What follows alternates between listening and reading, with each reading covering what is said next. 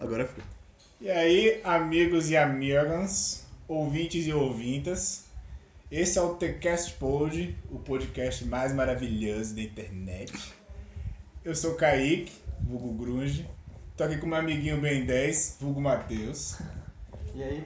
e meu amiguinho Fera, vulgo Wesley, vulgo Barnabé. Salve. O assunto de hoje aqui, no nosso primeiro episódio, é sobre a quarentena.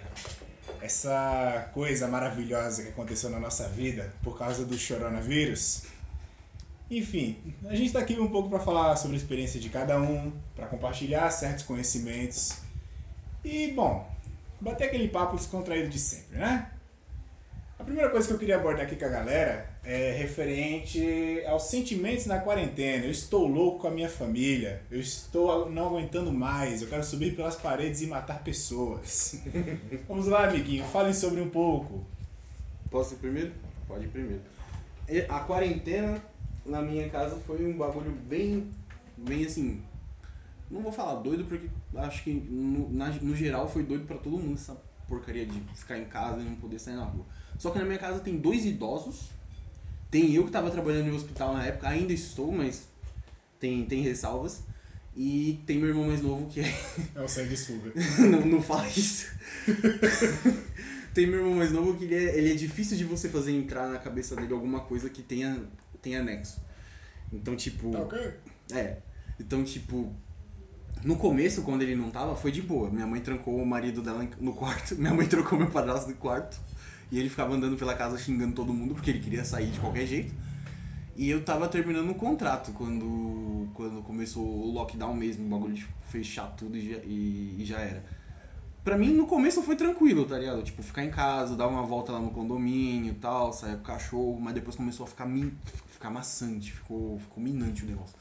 A, a convivência, ela chega num nível tão, tão extremo, tipo, o, o espaço pessoal das pessoas começa a colidir de um jeito tão, tão violento que você começa a, a, a repensar suas relações e se você realmente necessita delas.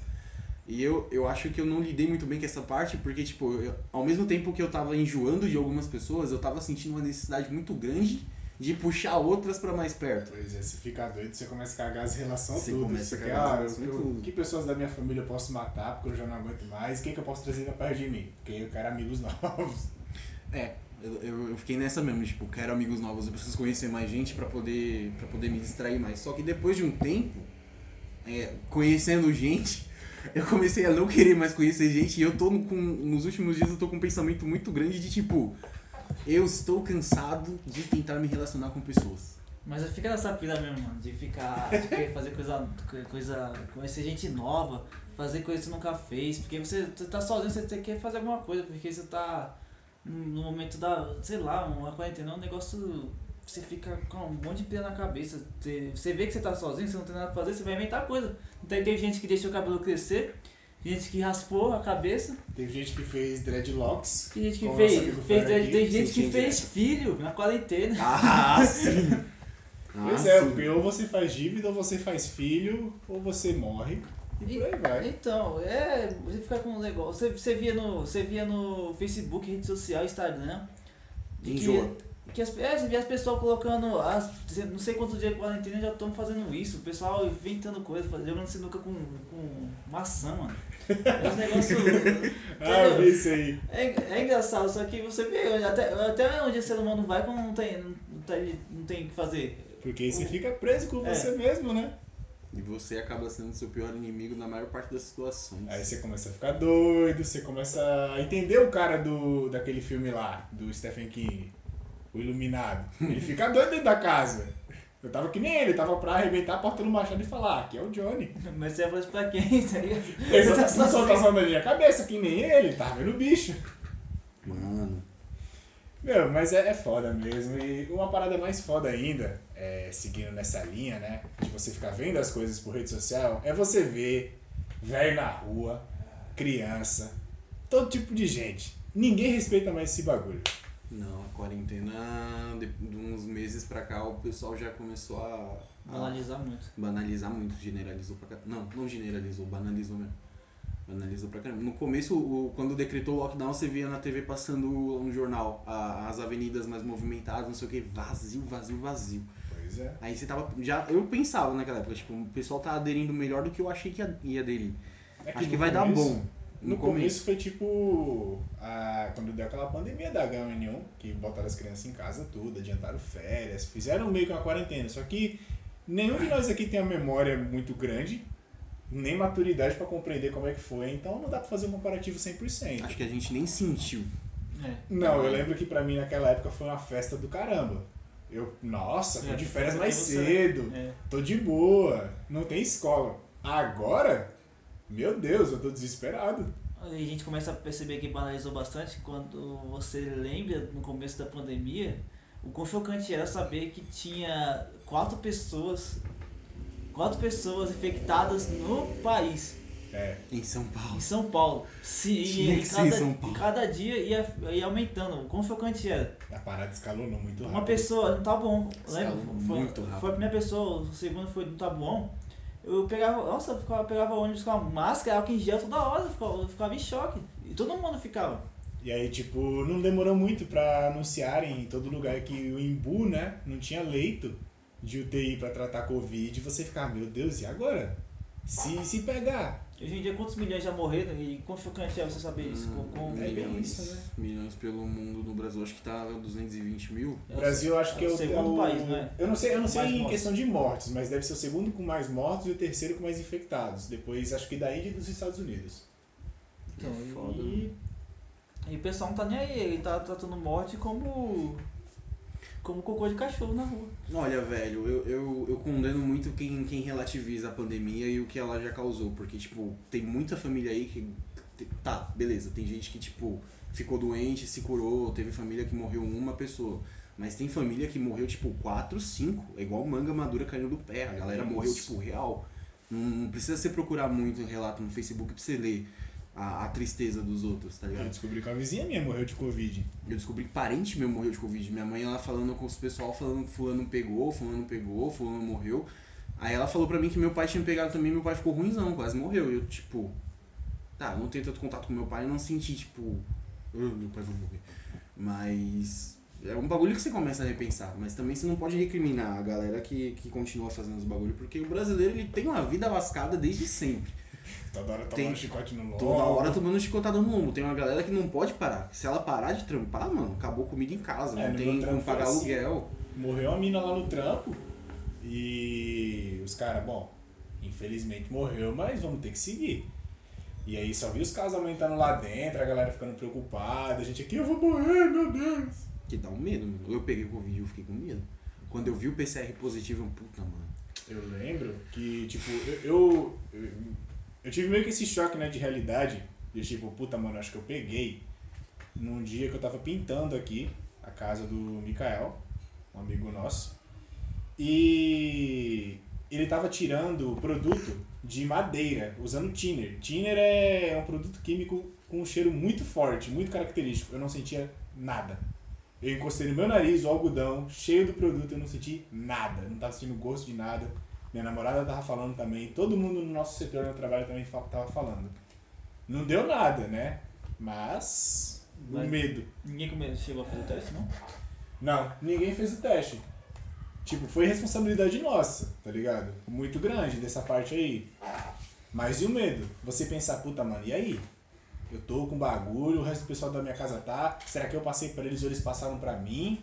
Será que eu vou passar pras pessoas que estão do meu lado e vai dar alguma merda?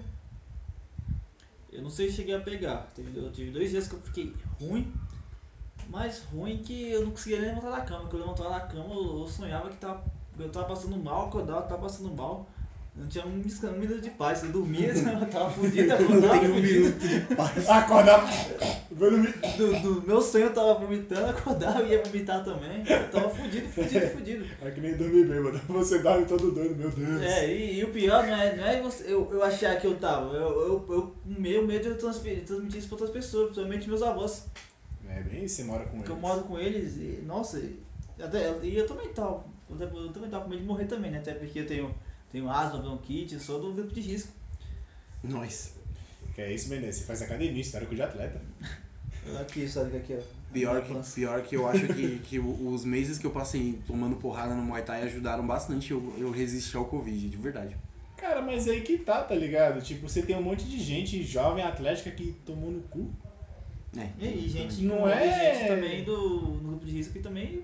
É, que passou, que passou tranquilão. Eu não digo que eu passei tranquilão, porque eu, na moral eu acho que eu dei sorte pra caramba. Porque teve, acho que, sei lá, eu fiz o PCR no dia 13, foi uma terça-feira. Na quarta-feira eu vi o resultado positivo. No sábado, eu dei uma piorada. Na se- da sexta pro sábado eu dei uma piorada. Aí eu falei, puta, mano, vai só piorar daqui pra frente. Que aí eu comecei a sentir o peito cheio. N- Nem, nem era o peito cheio, tá ligado? Era mais nessa parte aqui de cima. Era saudade. Não era saudade.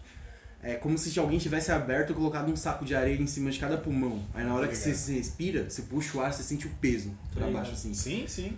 Aí tava rolando umas tosse, e isso eu não contei pra quase ninguém, mano. Tava rolando umas tosse, só que eu não tava botando pra fora o catarro. Aí quando eu colocava pra fora, saía uma parada vermelha, tipo sangue. Putz. Eu cheguei a escarrar sangue no bagulho, mas eu, eu não falei pra minha mãe. Porque a minha questão com o Covid não foi, foi mais porque eu não queria que minha mãe ficasse com medo. Que se minha mãe ficasse com medo, eu ia falar, "Mas o que, que eu vou fazer agora? Aí eu ia entrar desespero e entrei em parafuso. Eu tentei deixar minha mãe o mais calma possível. Eu escondi algumas coisas que eu senti da minha mãe pra ela não ficar preocupada. Porque se minha mãe ficasse preocupada, ela ia entrar em parafuso lá fora. Ela não esqueceu de pagar a internet. Tá, porra. Ela esque- tava esquecendo de pagar a conta porque ela ficava pensando em cuidar de mim. E eu fiquei tipo, mano, eu não, eu não posso falar tudo que eu tô sentindo. né? Tinha minha prima também que ficava mandando. Aí só Deus ele vai lá, morre a mãe dele. Filha da puta. Não, se eu tivesse morrido ia ser uma- uma- um vacilo do caramba com a minha mãe, mas. Puta de vacilo, né? Assim, esse arrombado. Ontem falou pra mim que tava bem e hoje morreu. Foda. Olha o peito do desgraçado todo cheio, tá parecendo um galo.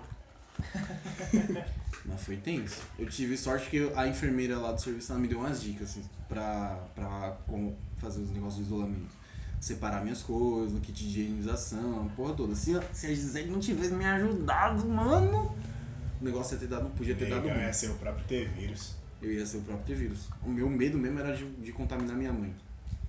Que eu não ligo tanto pro meu padrasto nem pro meu irmão. O resto, Eles dois podem 100% morrer. Honesto. deixar isso. Não, não é que eles, não é que eles podem pega morrer. eles. É Pokémon. Não, é, não, uh! não é assim também. Não é que eles não podem morrer, mas a minha mãe que tava indo no meu quarto me dá comida. Ligado. Na porta. Ela que tava pegando as paradas, tá ligado? Aí eu tava com medo, tipo, e se eu não higienizar o copo na hora de colocar pra lavar e pegar nela? Fiquei com esse negócio na cabeça. Fiquei pilhadão com isso. No caso, você, você comia e esguichava um álcool. Um álcool. Aí eu colocava pra fora. Tudo que era meu ela tava lavando na- no tanque, não tava lavando na pia. E ela deixou uma bucha e um sabão, um detergente específico pra lavar as minhas coisas. E a bucha ela trocava dia sim, dia não. Isso que é foda, né, mano? Você ter todo esse cuidado. De tipo.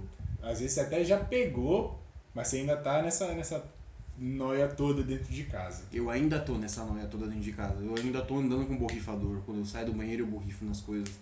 Eu ando com álcool gel, tipo. Aqui, ó. O vidrinho tá na minha mão agora. O Ele tá mostrando na tela do celular, gente. Ó, aqui, ó, ó, ó, álcool gel. No dia que a gente for sair do, do podcast e ir pra vídeo, vocês vão poder ver. Provavelmente eu ainda vou estar com essas manias de passar álcool gel na mão. Ah, não ver. duvido, até Eu porque. não, vi, não. Eu tô. Eu, ó, quando, antes do negócio vir pro Brasil, eu, já, eu tava vendo coisa no- lá no, na China, eu, ficava, eu fiquei em choque. Eu comprei três, dois de álcool em gel, deixei aqui. Eu comprei dois do grandão também. Aí eu deixei, deixei em casa e minha mãe falou: Mas besteira, essas coisas da China não vem pra cá não. Falei: Não, tô nem aí, vou, vou deixar aqui não porque. vindo. É higiene. É, Mas aí que tá, sem contar tipo- que é higiene. O, o, eu tava dando uma, uma pesquisada, não sei se tem fonte confiável, mas que o brasileiro é o. O brasileiro é o. É o. É um dos países mais. que O pessoal mais toma banho. É, é higiênico por, por causa do banho. Porém, só que é o. Mas não lava a mão. É o que menos vai lavar a mão. É, Tomar lava a mão. banho, tipo, beleza, top, super asseado, mas agora higiene básica de lavar a mão. É, assim, você, tem faz. os caras mijam e Se não lavam a você, mão, mano. se você for vi. pesquisar imagens antigas do Japão, assim, do cotidiano japonês, os caras já têm uma mania de andar de máscara, assim. Sim. É uma, um, um É bagulho de higiene que a cultural, gente é devia aderir. Máscaras em álcool gel. Principalmente em São Paulo, que a poluição aqui em é é aquela coisa também, né, mano? A educação aqui já não é lá aquelas coisas. e aí na hora de informar a galera, você fala um negócio pessoalmente, você tomar no. Ah, e antes né? da pandemia, Meu quando você via alguém, alguém de máscara, você ficava, ixi, essa pessoa aí tá fudida, tá toda fudida, ela tá com alguma coisa, não pode passar. É isso que vinha na cabeça da primeira pessoa que, que, que olhasse pra ela. Pelo menos alguém não informado, né? Sim, é pelo menos isso. Mas falando de informação, a gente também tem que avaliar as fontes, porque o que rolou de mentira circulando por aí, velho. É bem isso mesmo. é um bagulho que, que, que me preocupa, sabe? Tipo, você, tem, você querer assumir uma opinião, você tem que pesquisar muito aquele bagulho numa fonte Sim. muito confiável, porque não E dá. ainda assim você não pode ficar com 100% de Não certeza. pra- Hum, Na verdade, nunca você pode ter 100% de certeza de alguma coisa, porque... Sim, mas é aquela coisa. Você, você tem duas formas de blindagem na hora de argumentar. Ou quando você não sabe nada, ou quando você sabe tanta coisa que você se sente confiante porque você tem muita fonte. Mas você tá sujeito a muitos erros também. Sim. É foda. Ó, meu celular vibrou, gente, ignorem. Mais algum adendo? Então é isso, gente. Fica aqui o nosso piloto. Espero que vocês tenham gostado. A gente ainda está trabalhando para disponibilizar ele em todas as plataformas possíveis. Spotify pagar nós, por favor, porque senão a gente vai morrer. Foi no X, foi no X. Exatamente, exatamente.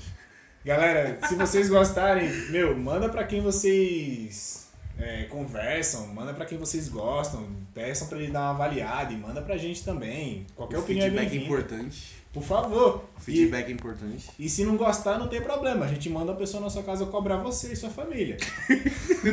Eu? Manda o Fera. E o Fera. A Tá gente nem tem arma nem nada, mas a gente tem a pose, é a moral. Pô, eu peso 112 quilos, cara. Tá vendo? Eu Você, tá. Você teria coragem de peitar um homem de 112 quilos, um barbudo e um branco?